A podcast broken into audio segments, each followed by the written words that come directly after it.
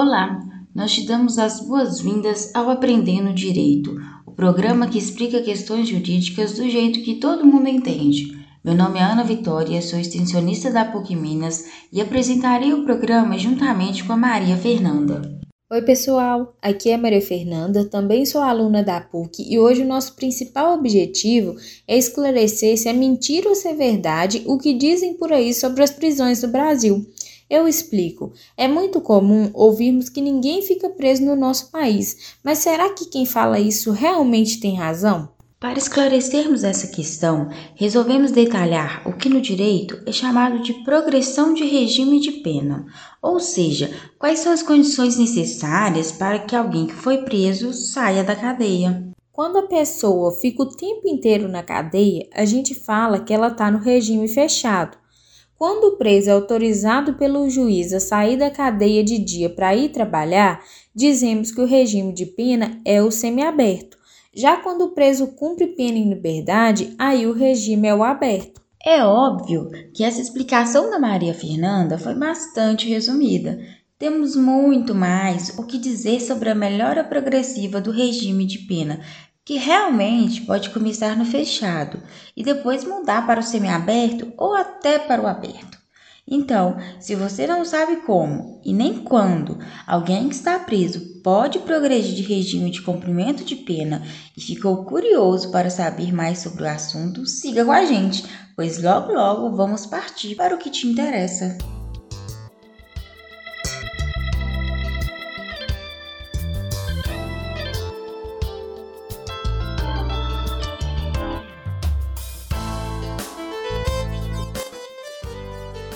A gente começa a nossa conversa explicando o que é a progressão de regime e os benefícios que o preso poderá ter com isso. Os regimes prisionais se referem a como um condenado por um crime irá cumprir sua pena. Eles são divididos em três tipos: fechado, semiaberto e aberto.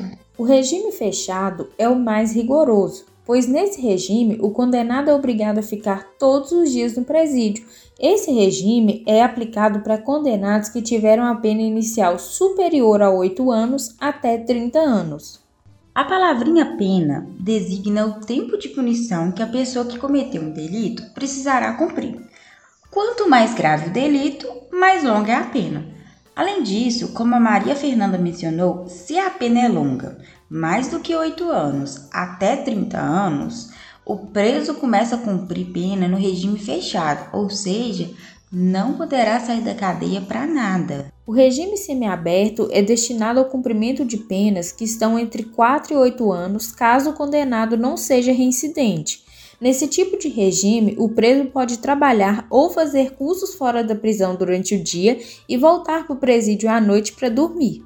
Ser reincidente significa que a pessoa não é réu primário, ou seja, significa que ela foi condenada anteriormente por outro crime e voltou a delinquir. Já o regime aberto é o mais brando, pois a pessoa pode cumprir a pena na sua própria casa, caso seja permitido pelo juiz, ou na casa de albergado, que é a instituição criada para o cumprimento desse tipo de pena. A pessoa tem que trabalhar e estudar durante o dia e voltar para um desses dois locais à noite e nos dias de folga. Esse tipo de regime é aplicado para condenados com pena inferior a quatro anos. Uai, cumprimento de pena dentro de casa? Que diferença faz isso para a vida do sujeito? Nesse caso aí, para mim, fica parecendo que não existe pena nenhuma. É o seguinte, Ana Vitória. A pessoa que pode cumprir a pena em regime aberto foi condenada assim como os outros, porém o seu crime foi menos grave e por isso é natural que a sua pena e o seu regime de cumprimento da pena sejam mais brandos.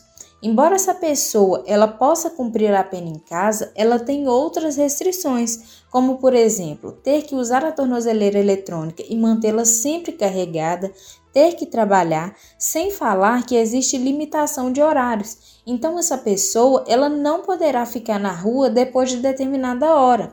Há também a limitação de locais onde a pessoa não poderá frequentar, como é o caso de bares e similares. Deu para entender? Agora sim, Maria Fernanda, faz sentido. Embora a pessoa não esteja trancafiada dentro de uma cadeia, ela terá que conviver com várias outras restrições, de modo que ela não é totalmente livre, né? Isso mesmo, Ana Vitória. Até agora, acho que fizemos um bom trabalho ao descrever termos e expressões como pena, reincidência e progressão de regime. Ainda sobre a progressão, vale a pena frisar que uma pessoa que começou a cumprir sua pena no regime fechado Caso atenda requisitos previstos em lei, poderá passar para o regime semiaberto e depois para o regime aberto. Mas é importante dizer que o condenado nunca poderá passar do regime fechado diretamente para o aberto. Por isso que esse instituto jurídico se chama progressão, porque essa melhora ela vai se dando aos poucos. E quais são os requisitos que o condenado tem que cumprir para ter acesso à progressão? A pessoa condenada tem que merecer a progressão. Então, um dos principais requisitos que ela tem que preencher é ter um bom comportamento durante a execução da pena. E para comprovar esse bom comportamento, basta um atestado de bom comportamento carcerário, que é expedido pelo diretor do presídio onde o sujeito está recolhido. Só que não basta ter um bom comportamento para ter direito à progressão. Além disso, o sujeito também deve ter cumprido parte da pena. Se o sujeito estiver cumprindo pena por um crime comum que foi cometido sem violência ou grave ameaça, e esse sujeito for primário, ele terá que cumprir 16% do tempo da pena que foi condenado para ter direito à progressão de regime. Ah, entendi. Então, se uma pessoa foi condenada a uma pena de três anos, ela terá que cumprir cerca de seis meses no mínimo para ter direito à progressão de regime, certo? Uhum, isso mesmo. Mas é bacana a gente destacar que o tempo de pena que deve ser cumprido para a progressão poderá ser influenciado de acordo com o tipo de crime cometido e outras condicionantes, como a reincidência, o fato da vítima do crime morrer ou permanecer viva, o crime ser comum ou hediondo, entre outras. É por isso que o sujeito que é reincidente e está cumprindo pena por um crime comum cometido sem violência ou grave ameaça só poderá ser beneficiado com a progressão de regime depois que tiver cumprido 20% da pena. Entendi. Do primeiro exemplo para esse aí, a gente só mudou o fato de o agente do crime ser reincidente. Essa alteração acarretou em um aumento de 4% sobre o tempo de cumprimento da pena, saiu de 16% para 20%. Exatamente, Maria Fernanda. Agora, nos casos em que o sujeito está cumprindo pena por um crime comum, mas que foi cometido com violência ou grave ameaça, mesmo sendo primário, ele terá que cumprir 25% da pena para poder progredir de regime. E se somarmos tudo, agente de crime reincidente e crime praticado de forma violenta. E aí, como que fica? Aí, ele só poderá progredir de regime depois que cumprir 30% da pena. Ou seja, se ele for condenado a uma pena de 5 anos, ele só poderá progredir de regime depois que cumprir um ano e seis meses de pena. Utilizamos a expressão crime comum para diferenciá-lo do crime hediondo. Os crimes hediondos são condutas gravíssimas que merecem tratamento diferenciado com punições mais severas e tolerância menor para a progressão de regime. Entre os exemplos de crimes hediondos, citamos o crime de tortura, o homicídio, o latrocínio, que é matar para roubar, e o estupro de vulnerável. Nos casos de crimes hediondos, o percentual é ainda mais alto. Se for réu primário, a progressão só acontece após o cumprimento de 40% da pena. Então, se uma pessoa foi condenada a uma pena de 10 anos pelo crime de tráfico de drogas, que é um crime equiparado ao hediondo, ela vai ter que cumprir pelo menos 4 anos para poder passar do regime fechado para o semiaberto. Agora, se o sujeito comete um crime hediondo com resultado morte, ainda que ele seja primário, ele terá que cumprir no mínimo 50% da pena para ter direito à progressão de regime. Então imagine a seguinte situação: um sujeito foi condenado pelo crime de homicídio qualificado a uma pena de 14 anos. Esse sujeito só poderá passar do regime fechado para o regime semiaberto após cumprir 7 anos de pena no regime fechado. Antes de 7 anos, ele não terá direito à progressão de regime. Mesmo que tenha o melhor comportamento possível. Já no caso da pessoa reincidente em crime hediondo, ou seja, ela já foi condenada uma vez por um crime hediondo e em menos de 5 anos cometeu outro crime desses, aí ela vai ter que cumprir 60% da pena em regime fechado para só depois disso ter direito a progredir de regime. Exato. Então, o sujeito que foi condenado pelo crime de tortura e em menos de 5 anos é condenado a 10 anos por um crime de estupro de vulnerável, ele obrigatoriamente vai começar a cumprir a pena pelo segundo crime cometido em regime fechado. E só depois de cumprir no mínimo seis anos em regime fechado poderá progredir para o semiaberto. Por fim, a situação mais grave de todas é o caso do sujeito ser reincidente em crime hediondo com resultado morte, porque nesse caso ele só poderá progredir de regime depois de cumprir 70% da sua pena. Então imagine que uma pessoa foi condenada pelo crime de homicídio qualificado e depois dessa condenação ela vai e comete um crime de latrocínio. Ela será reincidente em um crime hediondo com resultado morte.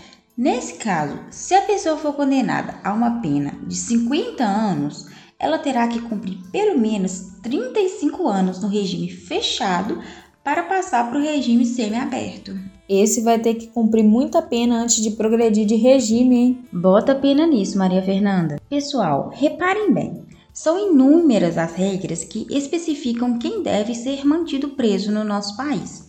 E está tudo definido na legislação.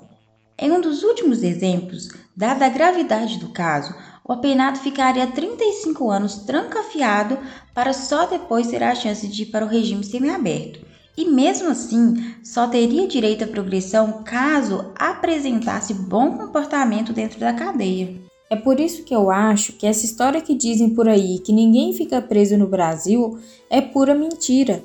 É um mito propagado por quem não conhece as regras do direito penal.